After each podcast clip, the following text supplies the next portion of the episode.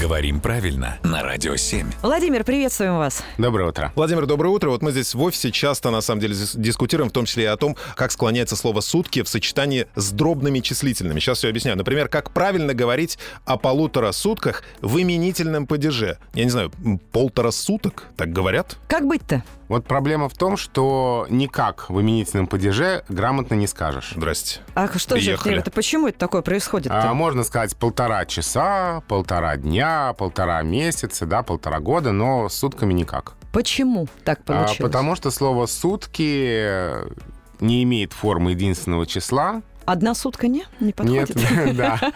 И что делать? А, Нужно выкручиваться. Выкручиваться так, чтобы не было именительного падежа. Например, не прошло и полутора суток. Все ограничилось полутора сутками. А Время ожидания приближается к полутора суткам. То есть разного рода конструкции, где нет именительного падежа. 36 часов есть замечательное сейчас словосочетание. В- Вариант, да.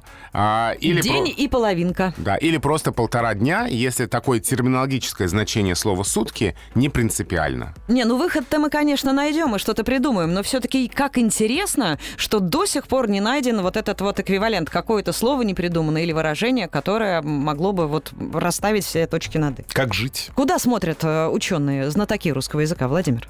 Ученые смотрят словари, и в Так. словарях, кстати, написано, откуда слово «полтора» происходит. Вы знаете, откуда слово «полтора» происходит? Это сращение слов «пол» — половина, и «втора», то есть половина второго. Ага. Да, вот полтора дня, например, да, это один день и половина второго дня.